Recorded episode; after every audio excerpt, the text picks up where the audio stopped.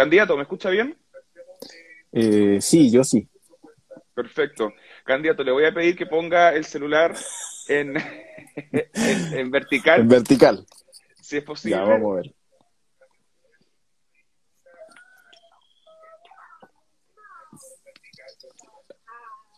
Ahí, el, el celular en sí. Eso. Ya. Perfecto. Vamos a ver cómo lo acomodamos ahora. Claro. O quizás lo puede poner un respaldo de un libro o un computador. Yo a veces hago eso. Estamos buscando un lugar. Claro.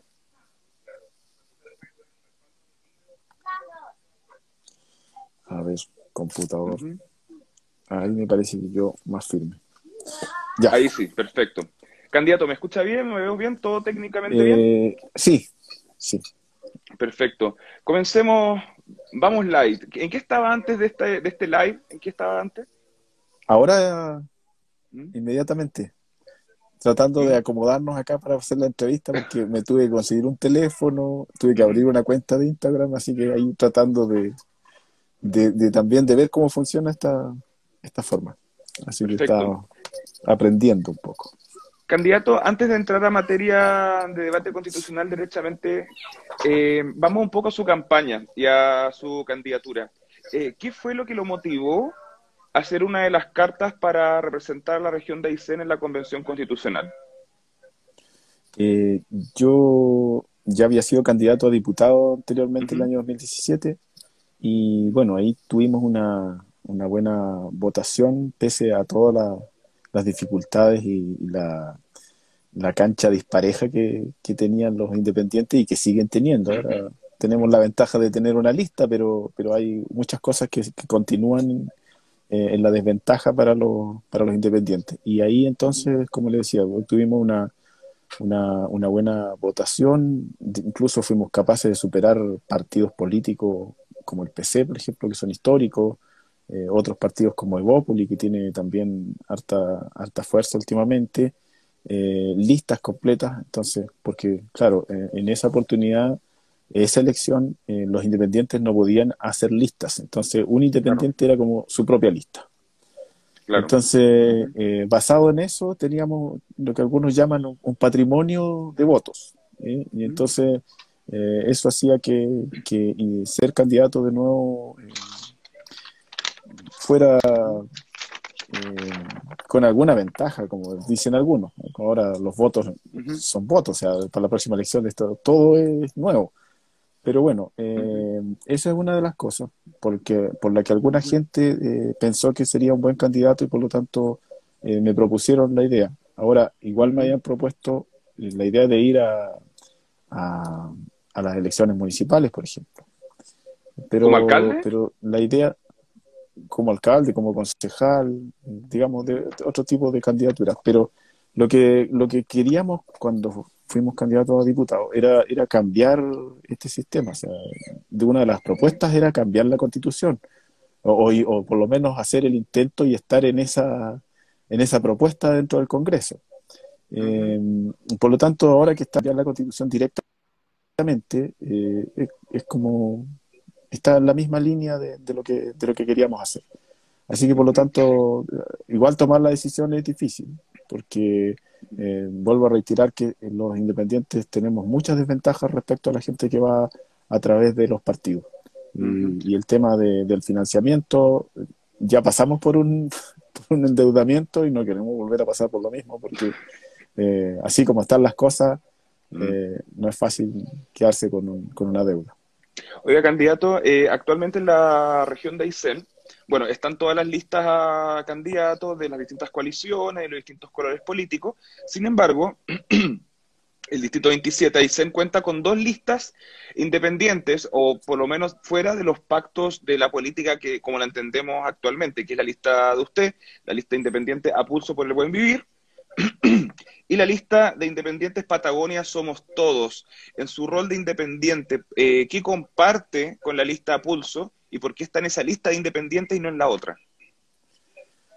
Eh, bueno, primero yo conozco mucho a la gente que trabaja ahí, de hecho yo también fui parte, en algún momento me invitaron a ser parte de la asamblea territorial, eh, que es la que después eh, levanta la lista. Eh, porque además las causas son comunes. O sea, yo también he estado, estuvimos en el movimiento social, eh, tu problema es mi problema. Eh, hemos estado también en la causa, claro, en la causa de Patagonia sin represa, eh, también, que es una pelea larga que se ha estado dando. también por, por la afinidad en que, bueno, hoy día ya no es tan fácil hablar de izquierda o de derecha, pero, pero estamos hacia hacia ese sector. Entonces, políticamente, los independientes no es que seamos una veleta que vamos por cualquier lado, o sea, todos tenemos eh, una idea eh, de, de, qué lado eh, ocupamos dentro de, esto, de esta línea que se forma para explicar la derecha y la izquierda. Entonces, estamos en la misma línea y además, por supuesto que aparte de conocer los que tienen que ver, por ejemplo, con la con la cultura locales, eh, con el derecho del agua, de los territorios, eh, todo eso que está, el tema de, la ecología, del descentralismo, de la descentralización, que son temas que lleva también esta lista pulso. Perfecto, o sea, usted se define como un independiente de un, dentro de un espectro de izquierda, digamos. Sí, para que se entienda, sí. Candidato, ahora aprovechando que lo mencionó eh, eh, sobre el movimiento social del 2012, el movimiento Aysén, tu problema es mi problema, eh, en el cual usted ha mencionado que estuvo ahí siendo parte. ¿Favorece contar eso ahora? Se lo pregunto porque Iván Fuentes salió del movimiento social, el alcalde Guala también, y las situaciones que hemos visto últimamente, sobre todo en la MUNI, como todos sabemos cómo terminó Iván Fuentes, a veces como que quizás nos da una garantía como de que es muy cercano a las demandas sociales.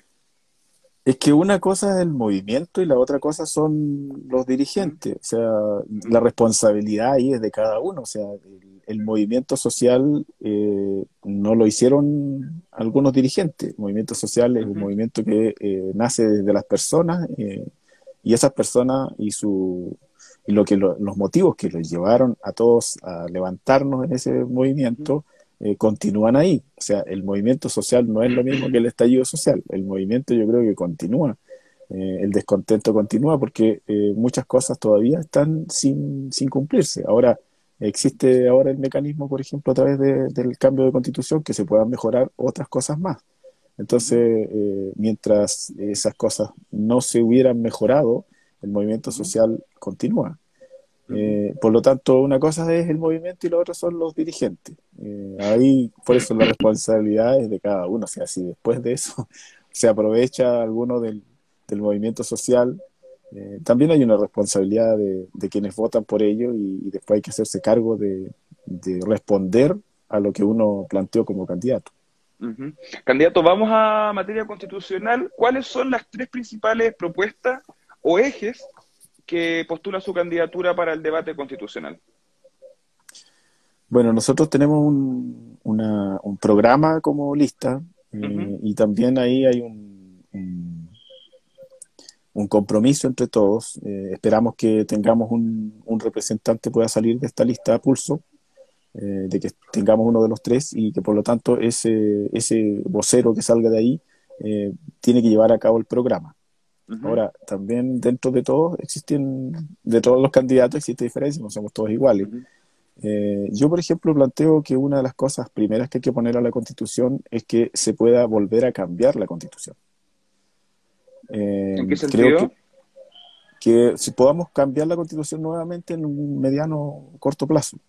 Porque esta constitución que se va a hacer ahora no va a cumplir con las expectativas que la gente tiene hay, hay varias cosas que, que, no se van a poder cumplir, eh, hay varias eh, formas, por ejemplo, el, el, mismo sistema de elección de los constituyentes permite que los partidos estén sobre representados. O sea, desde ya sabemos que los partidos políticos, que son alrededor del 6% del total de los votantes, van a tener más del 50% seguramente de constituyentes.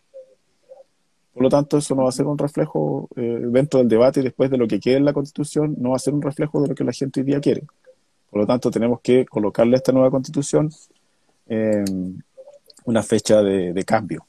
Que no tengamos que llegar tampoco a tener 40 años de, no aguantar más eh, para hacer un cambio de constitución, que no tengamos, que tengamos que perder eh, ojo, que la gente no tenga que salir a la calle a manifestarse y a, pelear porque se cambie la constitución. O sea, esto tiene que tener una fórmula para cambiarlo más, más simple. Pero no, no, suena eso quizá un poco pesimista de que como que, esta, esta constitución no va a cumplir las expectativas es que es la realidad. O sea, uno no puede estar limitando tampoco a la gente con tal de que de, salir constitucional. Yo no puedo decirle a la gente, oye, que con esto vamos a cambiar todo esto. Hay que tener en cuenta que son 155 personas que van a entrar a debatir respecto de ciertos puntos y van a llegar a un acuerdo. Y ese acuerdo eh, no necesariamente va a ser la propuesta que uno lleva. Entonces, en ese sentido, uno tiene que ser claro, gente que seguramente esta constitución no va a cumplir las expectativas porque realmente eh, hay cosas que no se van a poder cambiar porque los constituyentes que van a estar presentes eh, van a estar de alguna manera eh, también manipulados desde ya, desde los partidos. Tenemos aquí una, dictadura de los partidos políticos que está reflejada en, en todas estas diferencias, este, desventajas que tenemos los independientes, por ejemplo. La gente, a través del plebiscito, dijo que no quería a los partidos políticos que quería gente independiente. Entonces, esto no es algo que estoy diciéndolo yo, o sea, es un análisis que todos los, políticos, o sea, los, analistas políticos dijeron, digamos, pues respecto a la votación, de, que, en el fondo nadie quería esta convención mixta con, con parlamentarios ahí metidos, que eh, la gente quería eh, eh, constituyentes distintos, o sea, quería gente que no perteneciera a los partidos. Pero en ese sentido, candidato, porque una cosa es como no querer a la clase política, ¿ya? Una, una cosa es no querer a los políticos que participen en esto. Y esa puede ser una de las interpretaciones del resultado del 25, del plebiscito del 25 de octubre. Pero, ¿y si la interpretación es que la gente no quería a esta clase política y quiere a otra nueva? Em, ¿Podría ser esa una opción? Podría ser, claro, o sea, los análisis dan para todo. O sea, yo también puedo plantear mi propio análisis y decir que es la verdad, pero, pero eh, siguen teniendo los partidos eh, la potestad de designar a los candidatos y de incluir a ciertos candidatos para que después votemos por ellos. O sea, no existe la libertad eh, en la práctica para que los independientes podamos competir en igualdad de condiciones con los partidos. Eh, es así de claro. Por ejemplo, eh, ahora se están entregando los anticipos para las campañas. Los independientes vamos a recibir alrededor de, por lo menos en la lista nuestra, eh, de 300 mil pesos. A repartirse entre cinco candidatos, da más o menos. 300 mil pesos total. Para la lista. Ya, o sea, este, y de hecho son pesos se tienen que dividir en y algo. Seis. Cinco. Cinco somos cinco ahora. ¿Ya? no deja, de ser un poco, deja de ser un poco como tragicómico. Mira, y eso no es todo, no es todo el chiste, porque mm. recibimos alrededor de 60 mil pesos cada uno y tenemos que pagarle al banco para la mantención de la cuenta por adelantado alrededor de 30 mil pesos. Perfecto, entonces le quedarían 30 mil pesos para, para hacer campaña regional. Ya, y a ver, sigamos un poco en esta cosa un poco tragicómica eh, que revela el sistema. ¿Qué se puede hacer con pesos? ¿Cómo? ¿Qué se puede hacer con 30 mil pesos? Bueno, en este momento nosotros estamos apelando a, la gente que, nos ha apoyado, porque igual tenemos eh, un respaldo de por lo menos 1.600 firmas eh, dentro de la lista, eh, y estamos vendiendo rifa por ahora, es lo primero que estamos haciendo. Estamos haciendo una rifa para obtener y lo otro es abaratar todos los costos lo máximo posible. Vamos a salir ahora el 27 nosotros a hacer una gira hacia el sur, vamos a recorrer el territorio, eh, y vamos a ir en el vehículo propio, vamos a, llevar víveres para cocinarnos, vamos a tener que, eh, como quien se va de campamento, porque eh, tenemos que abaratar todos los, costos posibles, tratando de pedirle amigos que nos reciban en sus casas, para poder llegar y recorrer la región, que nosotros en ese sentido eh, somos, somos regionalistas y creemos en los territorios y la lista está conformada por gente de distintos territorios y por lo tanto no podemos dejar de recorrerla, o sea, es así. Hay que, después tener, nos viene la parte norte, entonces vamos a hacer, eh, tratar de hacer magia. El tema de la rifa, y no, no, quiero sonar agua fiesta en este sentido, pero eh, hacer una rifa para poder trabajar una, una campaña, ¿eso lo permite Contraloría? Eh, hasta acá nosotros preguntamos en el CERVEL y no nos han dicho no, no nos han dicho que, que, no, que no se puede. Son, después tienen que ingresar, eso sí, los aportes. Eso sí, o sea, el, todos los aportes, todos los dineros a la campaña tienen que ingresar a través de las cuentas de los candidatos y eh, los gastos, por supuesto, todo a través de esta cuenta que nos sale 30 lucas por adelantado y nos come la mitad del presupuesto. Pero todos los gastos se, se dan a través de ahí. Perfecto. Candidato, ya, me quedó claro entonces que la, que la constitución nueva eh, deje una vía para poder crear otra más adelante, el, ah, en, un, mediano corto plazo. Eh, ¿Cuáles son otras dos propuestas fundamentales para el debate constitucional? Bueno, yo siempre he sido, eh, como causa, he tenido la defensa de la cultura tradicional, partiendo por mi propia cultura, y creo que eso también hay que aplicarlo a nivel nacional. Hay que hay que hacer entender al país, digamos, a la zona centro, de que somos un país pluricultural, que tenemos muchas más culturas dentro de este mismo territorio, y es importante no solamente conocerlas, sino que reconocerlas. Eh, y de ahí también eh, ejercer el rol de, la, de, una nación también plurinacional. Perfecto. Eh, Eso debe quedar estipulado en la Constitución. Sí, debiera quedar estipulado de, forma de que justamente tenemos que partir porque somos un país, no somos homogéneos, somos distintos en muchos lados, con distintos territorios geográficos y por lo tanto distintas culturas. Y, de ahí la descentralización, que, es importantísima y es que a este eh, país hay que dividirlo de otra forma, tiene que tener una división distinta. Ahí planteamos que el país debiera tal vez ser un país federativo, como son Brasil, Argentina y, muchos otros países. Eh, ¿Y Estados Unidos? Estados Unidos, claro.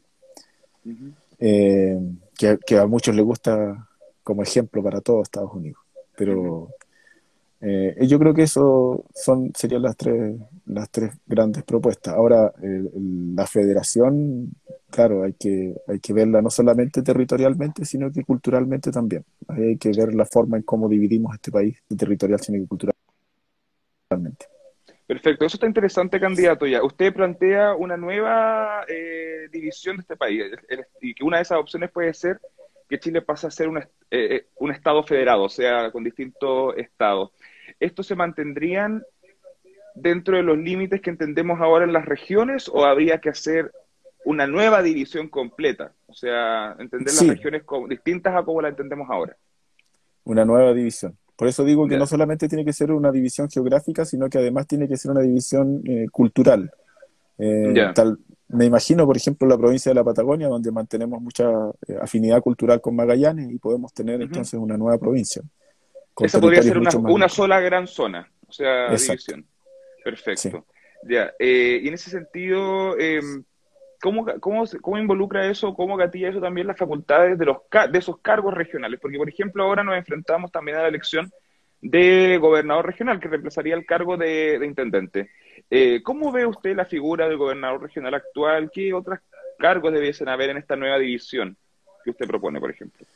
Bueno, en, definitiva, al dividir las provincias, eh, obviamente tenemos que tener eh, intendentes con, con muchas más facultades, con mucha más autonomía que, lo que tenemos hoy en día. O sea, la división política tiene necesariamente que ser eh, con autonomía eh, provincial.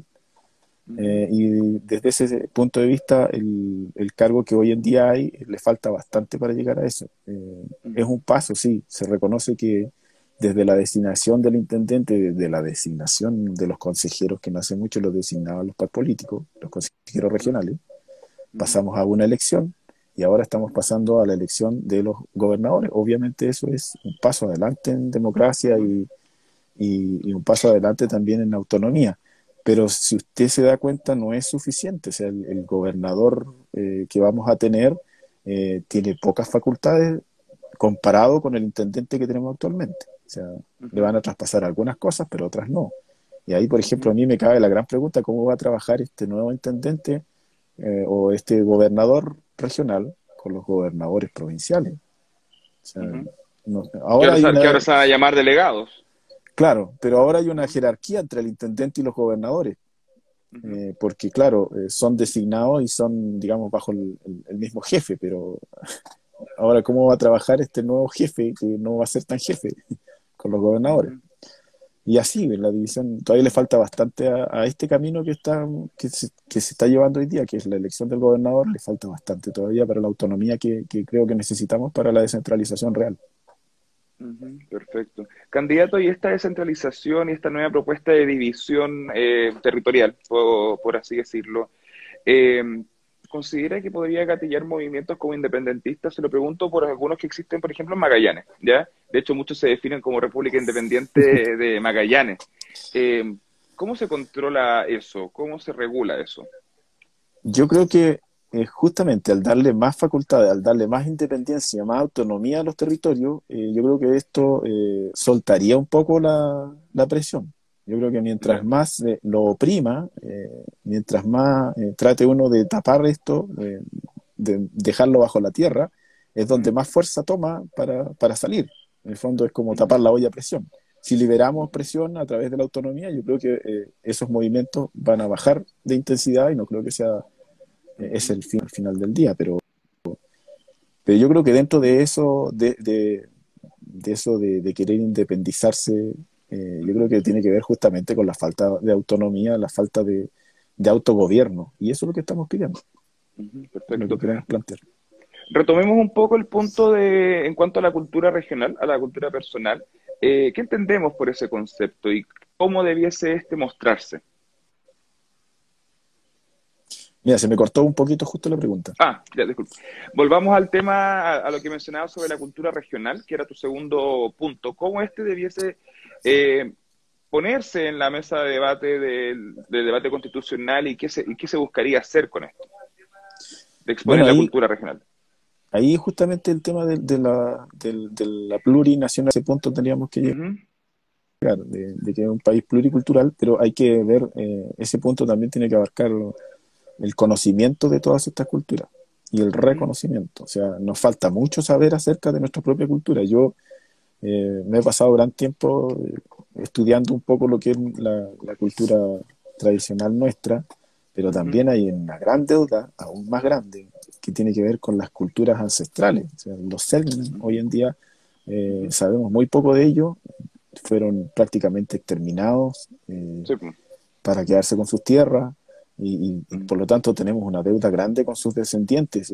empezar a conocer su historia y después reconocerlos y justamente tratar después de, tal vez de, devolver algo de lo que de lo que le quitamos. Entonces eh, es eh, ahí el tema de la educación a través de las escuelas.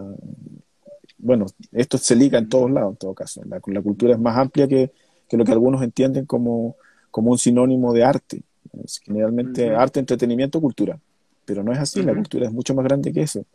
Eh, por ejemplo, el idioma es, parte de nuestra cultura, pero el arte dentro del idioma está dado por, ciertos poetas y artistas. Eso es el arte. la cultura es mucho más amplia. Hay que entenderla así, hay que cambiar ese concepto. Porque además hoy en día tenemos un Ministerio de Cultura que, que la verdad es que eh, se queda chico porque el concepto de cultura hoy en día que se maneja es como sinónimo de arte. ¿no? Ya, perfecto. Candidato, eh, todo lo que usted menciona, todo lo que hemos visto, eh, discutido ahora, conversado más bien, eh, al igual que cualquier propuesta y cualquier reforma o cambio, necesita un financiamiento, necesita una forma en que el engranaje económico se pueda mover. En ese sentido, ¿cuál es la línea económica que propone su candidatura y la lista para poder desarrollar estas distintas políticas y estas distintas, eh, estas distintas como leyes constitucionales. Actualmente nos manejamos con un Estado subsidiario, por ejemplo. Eh, ¿Hacia dónde debe apuntar el Estado chileno?